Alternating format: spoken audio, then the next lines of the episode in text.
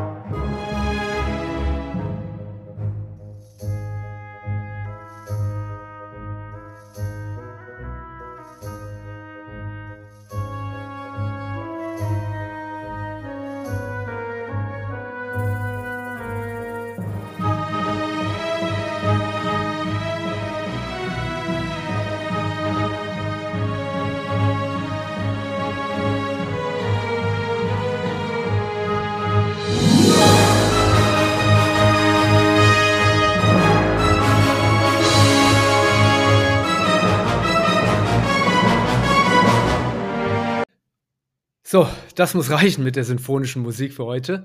Ähm, kommen wir zum Thema. Wenn in Deutschland über die Digitalisierung und die Zukunft der Arbeit gesprochen wird, fällt immer wieder der Begriff Industrie 4.0. Und das ist ein sehr irreführender, um nicht zu sagen dummer Begriff. Und als Philosoph ärgert man sich über dumme Begriffe. Man ärgert sich darüber, wenn Worte und Begriffe nicht mit Bedacht gewählt, sondern einfach so verwendet werden, so nach dem Motto, na, wird schon halbwegs passen.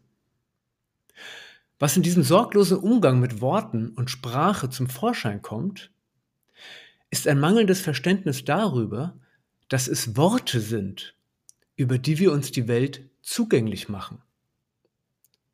Und je nachdem, welche Worte man verwendet, beschreibt man eine andere Welt.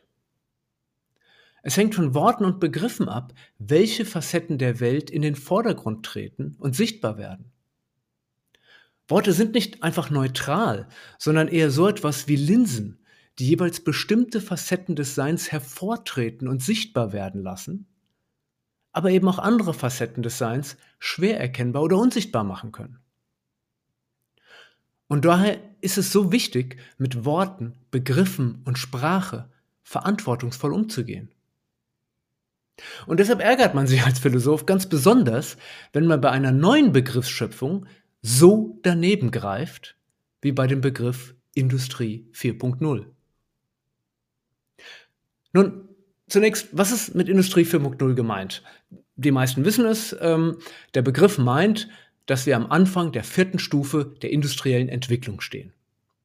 Industrie 1.0, also das beginnt Ende des 18. Jahrhunderts äh, mit der ersten industriellen Revolution und der Erfindung der Dampfkraft und der Nutzbarmachung der Dampfkraft für die mechanische Produktion. Dann kommt äh, Industrie 2.0, beginnt mit äh, Anfang des 20. Jahrhunderts und dem Aufkommen und dem Nutzbarmachen der elektrischen Energie, das dann zu Fließbändern und zur Massenproduktion in, den, in der Industrie führte.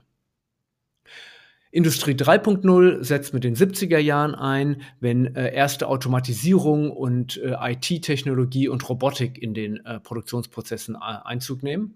Und Industrie 4.0 sei eben das, was jetzt passiert, ähm, was vor allem damit zu tun hat, dass wir mit Digitaltechnologien und Cloud-Technologien eine echtzeitfähige Vernetzung entlang der gesamten Produktwertschöpfungskette herstellen können. Der Begriff ist deshalb so irreführend, weil er einerseits suggeriert, als wäre die digitale Revolution etwas, das nur im Kontext der Wirtschaft und Industrie stattfinden würde. Und andererseits, weil er suggeriert, als sei das, was hier passiert, einfach nur der nächste Schritt einer kontinuierlichen, treppenförmigen Entwicklung. Und beides ist so falsch, wie es nur irgend sein könnte. Tatsächlich stehen wir inmitten einer Revolution, nicht nur der Wirtschaft, sondern jeder Facette menschlichen und gesellschaftlichen Lebens. Und das wird alles umkrempelt, und zwar so sehr, dass man von einer historischen Zäsur sprechen muss. Und das sage ich als jemand, der Worte versucht mit Bedacht zu wählen und solch große Worte äh, nur äußerst selten verwendet. Und ich behaupte, dass Sie das eigentlich wissen. Doch Sie glauben es nicht. Sie glauben es unter anderem nicht, weil Sie ein anderes Bild von einer Revolution haben. Da muss doch irgendwie Blut spritzen, da müssen Köpfe guillotiniert werden oder wenigstens müssen die Büsse unpünktlich kommen aber nichts dergleichen passiert. Es scheint alles so zu sein wie immer, und doch wird jeden Tag mit immer größerer Geschwindigkeit alles anders. Der wesentliche Treiber für diese Veränderung ist die exponentielle Entwicklung der Computer- und Digitaltechnologie, die ich in einer der früheren Folgen näher beleuchtet habe und dabei erwähnt habe, dass wir mit sieben Meilenstiefeln in eine Welt hineinlaufen, die wir noch vor kurzem für komplett surreale Science-Fiction gehalten hätten. Die exponentielle Entwicklung der Computertechnologie wiederum ist Treiber weiterer Technologiesprünge, wie zum Beispiel in der Robotik, die wiederum weitere ähnlich starke Beiträge zur Transformation der Welt beitragen. Und heute möchte ich der Frage nachgehen, was das für die menschliche Arbeit bedeutet. Was also wird mit dem Arbeitsmarkt passieren, wenn die Computertechnologien immer weiter fortschreiten? Nun, natürlich wird das passieren, was schon immer passiert ist. Die neuen, im Kern Computertechnologien, werden immer mehr menschliche Tätigkeiten übernehmen. Aber das ist ja nichts Neues, sondern einfach nur eine Fortführung dessen, was schon immer passiert ist, wenn eine neue Technologie in die Welt getreten ist. Schauen wir uns ein Beispiel an. Briefe werden heute nicht mehr mit der Kutsche, sondern mit dem Auto transportiert. Der Wechsel von der Kutsche zum Auto war für die Kutscher mit Sicherheit ein einschneidendes Erlebnis, da ihre Arbeit letztendlich obsolet geworden ist. Und das konnte auf individueller Ebene mit Sicherheit tragische Konsequenzen haben. Die Frage ist jedoch, ob solche Technologiesprünge in der Vergangenheit dazu geführt haben, dass es insgesamt betrachtet mehr Arbeitslose gibt. Und die Antwort ist nein. Zwar sind natürlich einzelne Berufe ganz verschwunden, doch diese sind durch andere Jobs in anderen Bereichen kompensiert oder gar überkompensiert worden. Ohne dass ich hierzu jetzt eine Studie vorliegen hätte, denke ich, dass es eine realistische Annahme ist, davon auszugehen, dass es heute wesentlich mehr Menschen gibt, deren Beruf es ist, andere Menschen oder Waren mit einem Auto hin und her zu, zu transportieren, als es früher Kutscher gab. Die Frage lautet also, ob wir diese Entwicklung aus der Vergangenheit auch in die Zukunft des Digitalzeitalters hinein extrapolieren können. Ob wir also davon ausgehen können, dass auch der Sprung zu immer mehr Digitaltechnologien zwar natürlich den Markt für menschliche Arbeit grundlegend verändern, aber eben nicht auflösen wird.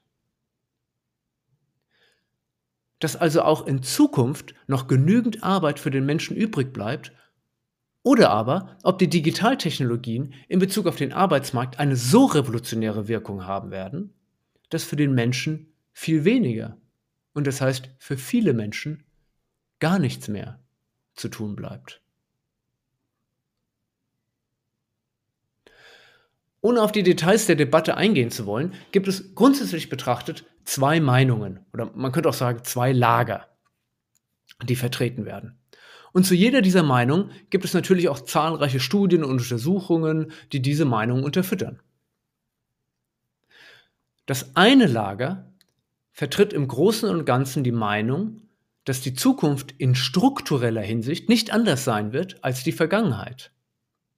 Das heißt, dass die digitale Transformation natürlich den Arbeitsmarkt grundlegend verändert, dass menschliche Arbeit aber weiterhin in gleichem oder sogar erhöhtem Umfang erforderlich sein wird. Das bedeutet, dass dieses Lager davon ausgeht, dass auch weiterhin nahezu Vollbeschäftigung der Gesellschaft möglich sein wird. Die Argumente dahinter sind unter anderem der Hinweis darauf, dass die Digitalisierung der Wirtschaft zwar in manchen Bereichen Jobs kosten wird, aber dafür neue Jobs in anderen Bereichen schaffen wird. Programmierer zum Beispiel, Systemarchitekten, Data Scientists und so weiter und so fort. Der demografische Wandel mit einer in den entwickelten Ländern tendenziell abnehmenden Bevölkerung und der Fachkräftemangel in vielen Bereichen würde sein Übriges tun und zu einer weiteren Verknappung des Angebots an menschlicher Arbeit führen. Allgemeiner formuliert ist dieses Lager davon überzeugt, dass die Digitalisierung zwar zu einer deutlichen Effizienzsteigerung Und das heißt eben auch zu einer Rationalisierung von menschlicher Arbeit, was nichts anderes als ein schöneres Wort für Entlassung äh, ist, dass sie also zu, zu Rationalisierung menschlicher Arbeit führen wird, dass die Digitalisierung aber gleichzeitig zu einem Wirtschaftswachstum führt, der zu mehr neu geschaffenen Arbeitsplätzen an anderer Stelle führt.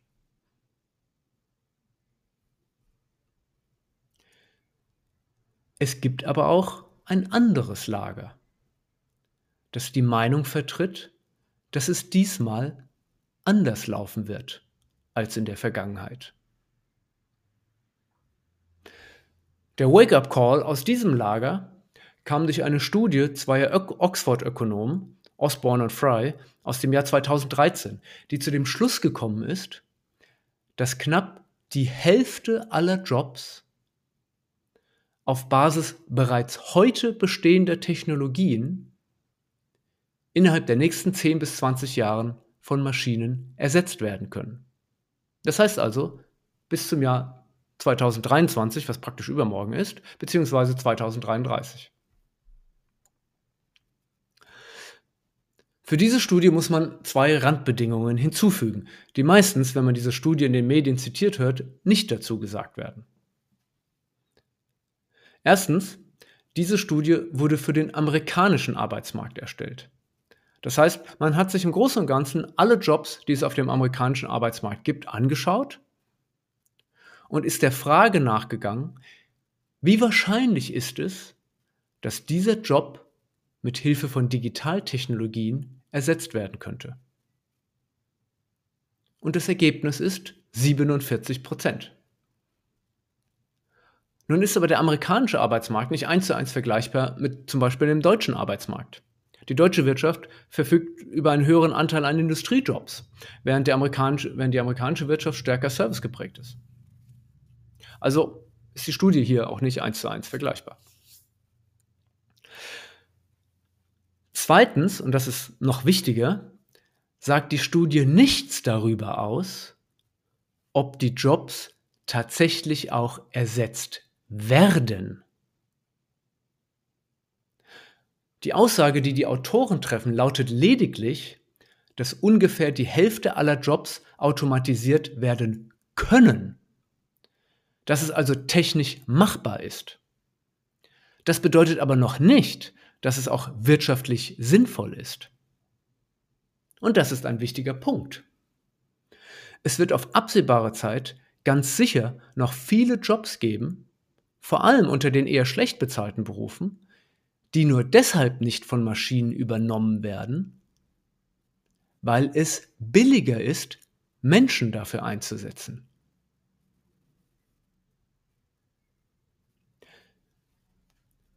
Diese beiden Randbedingungen sind wichtig zu wissen, um die Studie richtig einordnen zu können. Sie werden oft herangezogen, um darauf hinzuweisen, dass es so schlimm schon nicht kommen werde.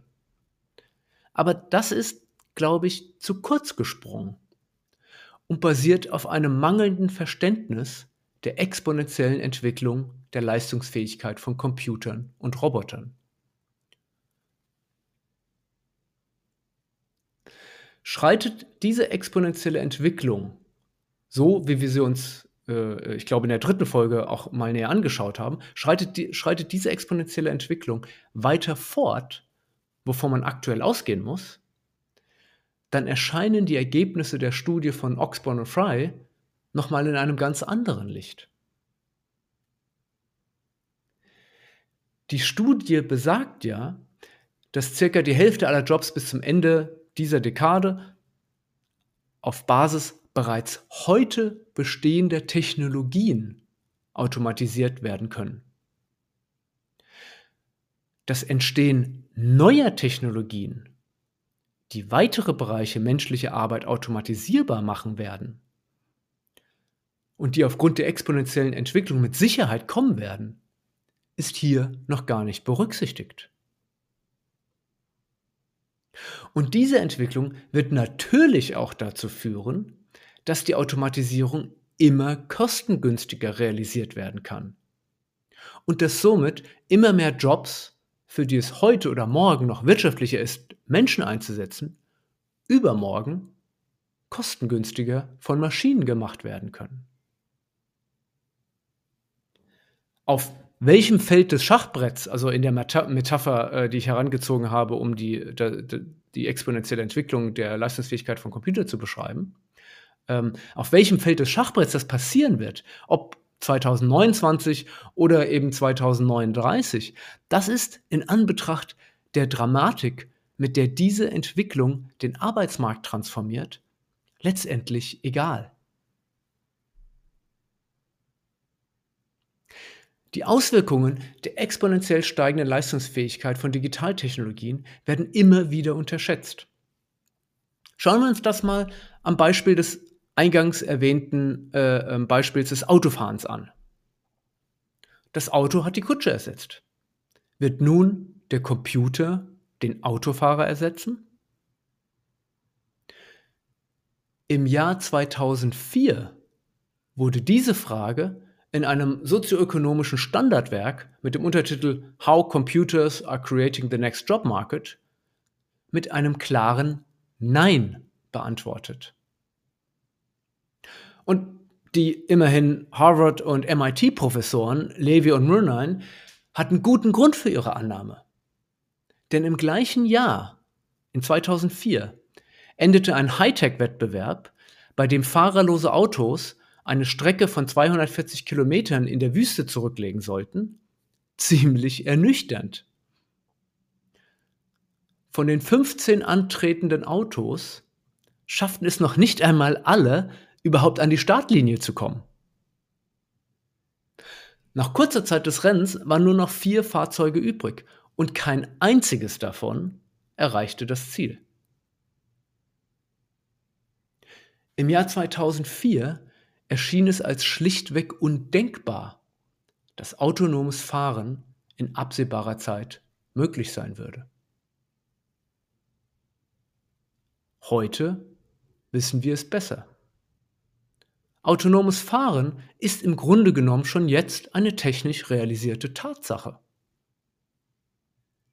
Zwar wird es noch dauern, bis die Straße von selbstfahrenden Autos bevölkert sein werden, aber das ist keine Frage der Technik mehr, sondern vor allem eine Frage der Regulatorik und der Schaffung einer Infrastruktur, die die bereits heute entwickelten Technologien massenhaft einsetzbar machen.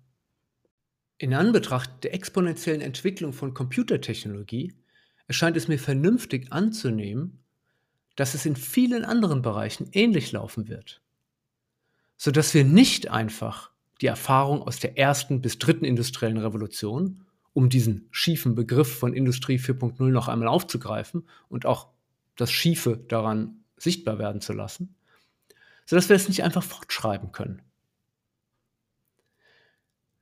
Was in der ersten Hälfte des 21. Jahrhunderts passiert, ist eine grundlegende Zäsur, ein Paradigmenwechsel. Die erste industrielle Revolution war im Kern davon geprägt, dass menschliche Arbeit, die im Wesentlichen aus körperlicher Arbeit bestand, durch Maschinen ersetzt wurde durch Dampfmaschinen, Fließbänder, Eisenbahnen, Traktoren und so weiter. Der grundlegende Einschnitt zu Beginn des Digitalzeitalters liegt darin, dass die Entwicklung der Computerleistungsfähigkeit und insbesondere die damit einhergehende Entwicklung von künstlicher Intelligenz dazu führt, dass von nun an auch die Denkarbeit und Wissensarbeit von Maschinen übernommen werden kann. Und das ist nicht einfach nur ein gradueller Unterschied, ein nächster Schritt auf der Treppe. Das ist ein revolutionärer Unterschied.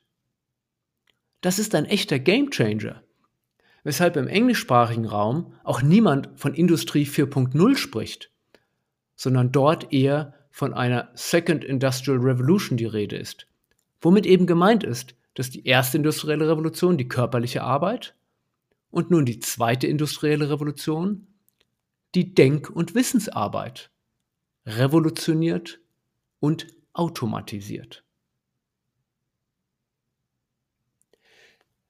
Wenn aber körperliche und geistige Tätigkeiten zukünftig durch Maschinen übernommen werden, dann stellt sich schon die Frage, was für den Menschen, zumindest in der Masse, eigentlich noch zu tun übrig bleibt.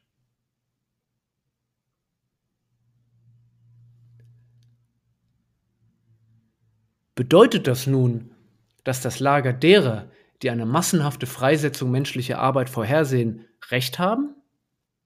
Ich benutze hier übrigens ganz bewusst diese beschönigende euphemistische Rede von Freisetzung von Arbeit, anstelle von Entlassung oder Massenarbeitslosigkeit zu reden. Da, wie wir in kommenden Folgen noch näher sehen werden, in der digitalen Ideologie genau das damit gemeint ist eine Befreiung von etwas, das bislang ein notwendiges Übel gewesen ist. Befreiung wozu eigentlich? Das ist eine Frage, die noch völlig offen bleibt. Aber dazu kommen wir, wie gesagt, in späteren Folgen noch. Also, bedeutet das nun, dass das Lager, also das zweite Lager, die ein, ein, eine massenhafte ähm, Freisetzung oder Entlassung und Automatisierung menschlicher Arbeit vorhersehen, recht haben? Nun, wir haben es hier mal wieder mit der Zukunft zu tun. So genau weiß das natürlich niemand. Und sie sollten alle apodiktisch daherkommenden Aussagen über die Zukunft des Arbeitsmarkts, egal wer sie äußert, als das ansehen, was sie sind. Plausibilisierte Prognosen für die man Argumente zusammenträgt. Nicht mehr und nicht weniger. Ich gebe Ihnen meine Prognose. Ich glaube, es ist weniger ein Entweder-Oder zwischen den beiden Lagern zur Zukunft des Arbeitsmarktes. Beides ist richtig. Und es wird ein Schuh daraus, wenn man sie auf der Zeitachse hintereinander legt. Wir werden kurzfristig wahrscheinlich kein Zusammenfallen des Arbeitsmarktes sehen. Wir haben es ja auch bis zum heutigen Tag noch nicht gesehen. Und die Studie von Osborne und Fry ist ja schon ähm, sieben Jahre alt. Sondern eher eine steigende Nachfrage nach menschlicher Arbeit, zumindest in einigen Bereichen. Denn es ist ja richtig, die Digitalisierung steht noch ganz am Anfang und muss ja erst, muss ja erst auf die Beine gestellt werden. Und es gibt ja auch noch anderes zu tun, als zu digitalisieren. Und das wird zu einer steigenden Nachfrage in vielen Bereichen, vor allem natürlich in den IT-nahen Bereichen führen. Um Ihnen, um, um Ihnen ein Beispiel zu geben, wenn Sie viel mit Startups zusammenarbeiten, dann stellen Sie sehr schnell fest, dass alle das Problem haben, gute Programmierer zu finden und die dann auch noch bezahlen zu können. Und das Problem haben nicht nur die Startups. Umgekehrt können Sie es sich praktisch aussuchen, wann, wo und wie viel Sie arbeiten wollen, wenn Sie ein guter Programmierer sind. Und das nebenbei, nebenbei bemerkt zu einem ziemlich üppigen Gehalt. Und das wird auf absehbare Zeit auch so bleiben. Deshalb jedoch davon auszugehen, dass das immer so sein wird, ist totaler Unsinn und verkennt völlig die Dynamik des Digitalzeitalters. Denn diese macht auch das Programmieren selbst zu einer Commodity, zu einer simplen Massenware, von der immer größere Anteile durch die Computer selbst übernommen werden. Das Schlagwort hierfür heißt Low Code. Das bedeutet, dass immer größere Teile des Programmierens, des Codens, automatisiert und von Computern übernommen werden. Sodass, wie es ein Experte formuliert hat, Programmieren perspektivisch so einfach wird wie heute das Zusammenstellen einer PowerPoint-Präsentation. Und das wird auf einem Zeithorizont von maximal zehn Jahren, eher weniger erwartet. Und was für das Programmieren gilt, gewissermaßen die Herzkammer der Digitalisierung, gilt für alle Bereiche menschlicher Arbeit. Es werden immer größere Teile der Arbeit durch digitale Technologien übernommen. Und der menschliche Teil der Arbeit wird umgekehrt immer mehr zu etwas wie der äußeren Hülle einer Tätigkeit, deren Inneres aus Algorithmen besteht. Vielleicht könnte man auch den Eisberg als Metapher nehmen. Der sichtbare Teil des Eisbergs, der aus dem Wasser herausragt, ist der Teil der Arbeit, den der Mensch leistet. Es ist das, was wir sehen. In Wirklichkeit jedoch ist es nur der kleinste Teil. Der überwiegende Teil liegt unter dem Wasser. Dort liegt das, was den Eisberg eigentlich ausmacht. Das, was die Spitze trägt. Und das ist der Algorithmus. Wenn aber der Computer immer größere Teile der Arbeit übernimmt, dann beginnt das Bild von der Maschine als dem Gehilfen des Menschen, der den eigentlich komplexeren Teil der Arbeit, Kraft seines überlegenen Intellekts leistet. Dieses Bild beginnt zu kippen. Und sukzessive wird immer mehr der Mensch zum Gehilfen der Maschine. Das ist eine ganz wesentliche Entwicklung, die wir uns noch näher anschauen werden. Der Algorithmus wird sich ohne Zweifel immer tiefer in jede Form menschlicher Arbeit, körperliche und nun eben auch geistige Arbeit hineingraben. Und er wird immer größere Teile davon abtragen, automatisieren, das heißt dem Menschen abnehmen. Das ist sicher. Von, von Galileo Galilei soll der Satz stammen, alles, was messbar ist, messen. Alles, was nicht messbar ist, messbar machen.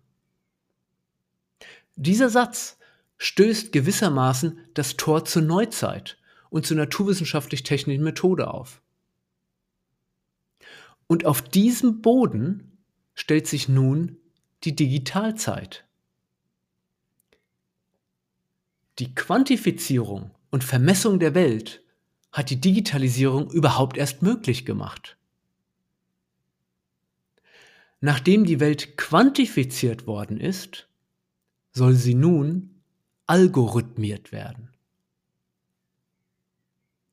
Das Credo zu Beginn des Digitalzeitalters lautet, alles, was algorithmiert werden kann, algorithmieren und alles, was nicht algorithmiert werden kann, algorithmierbar machen.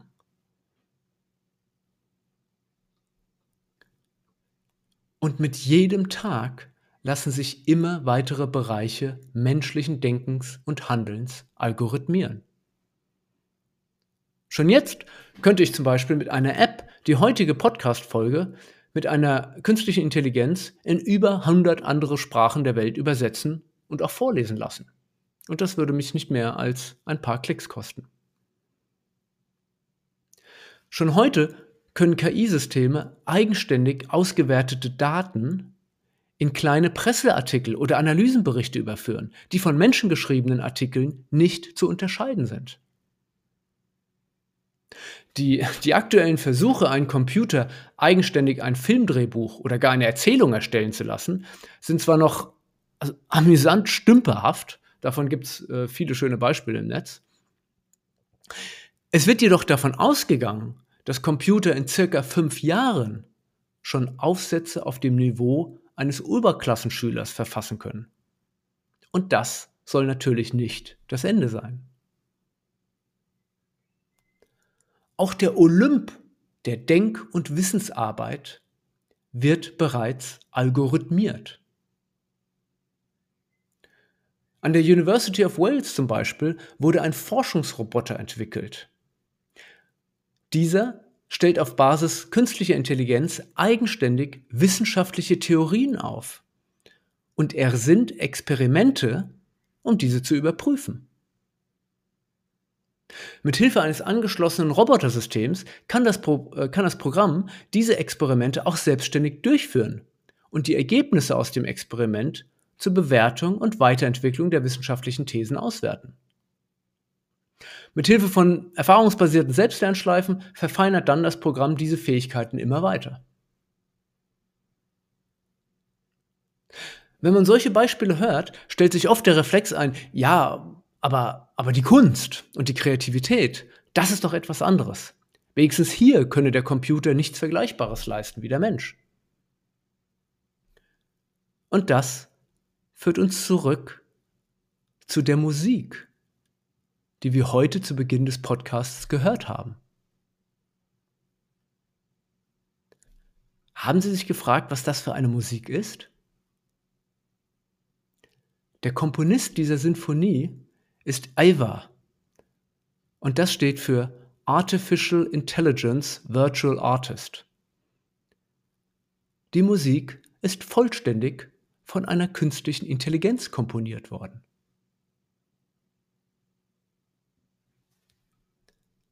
Bei Christie's wurde kürzlich für 432.000 Dollar das Porträt von Edmond de Bellamy versteigert. Einen Edmond de Bellamy gibt es aber gar nicht. Das Kunstwerk wurde von einer künstlichen Intelligenz erschaffen. Die künstliche Intelligenz hat aus 15.000 echten Porträts so lange neue eigene Porträts synthetisiert, bis der Algorithmus zu der Überzeugung kam, etwas geschaffen zu haben, das andere Menschen für ein von einem Menschen geschaffenes Werk halten. Gewissermaßen hat die KI selbst eine Art Turing-Test durchgeführt und das als Auswahlkriterium für das selbstgeschaffene Porträt genommen.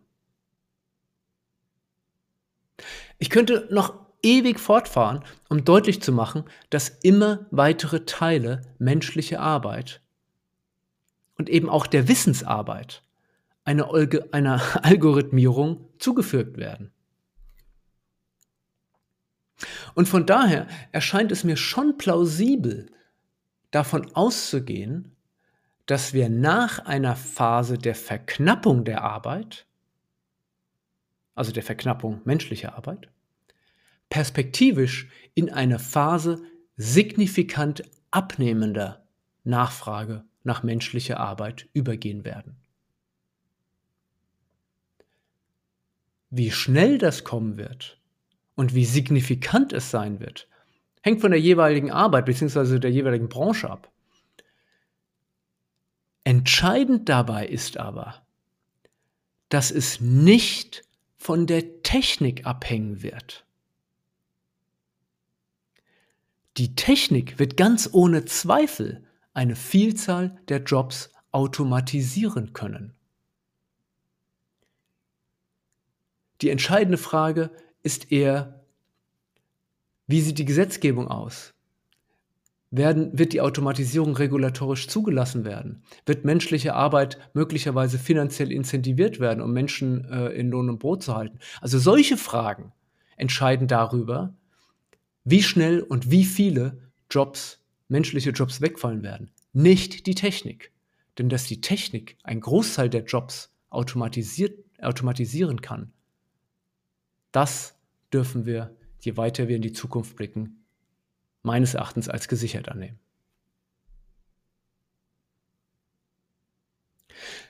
Mit anderen Worten, ich halte es für vernünftig, davon auszugehen, dass auf der zweiten Hälfte des Schachbretts, in die wir jetzt im 21. Jahrhundert immer weiter hineinlaufen, dass die Geschwindigkeit des Technologiefortschritts größer ist als die Geschwindigkeit des Wirtschaftswachstums, durch den neue Jobs in anderen Bereichen produziert werden können. Das erscheint mir in Anbetracht des exponentiellen Wesens des Digitalzeitalters eine realistische Annahme. Aber auch in Anbetracht des Umstands, dass das Dogma des Wirtschaftswachstums selbst immer fragwürdiger wird und wir uns möglicherweise eher in Richtung einer Postwachstumswirtschaft bewegen. Die Frage, die sich dann stellt, lautet, was werden alle diese Menschen tun, wenn sie nichts mehr zu tun haben?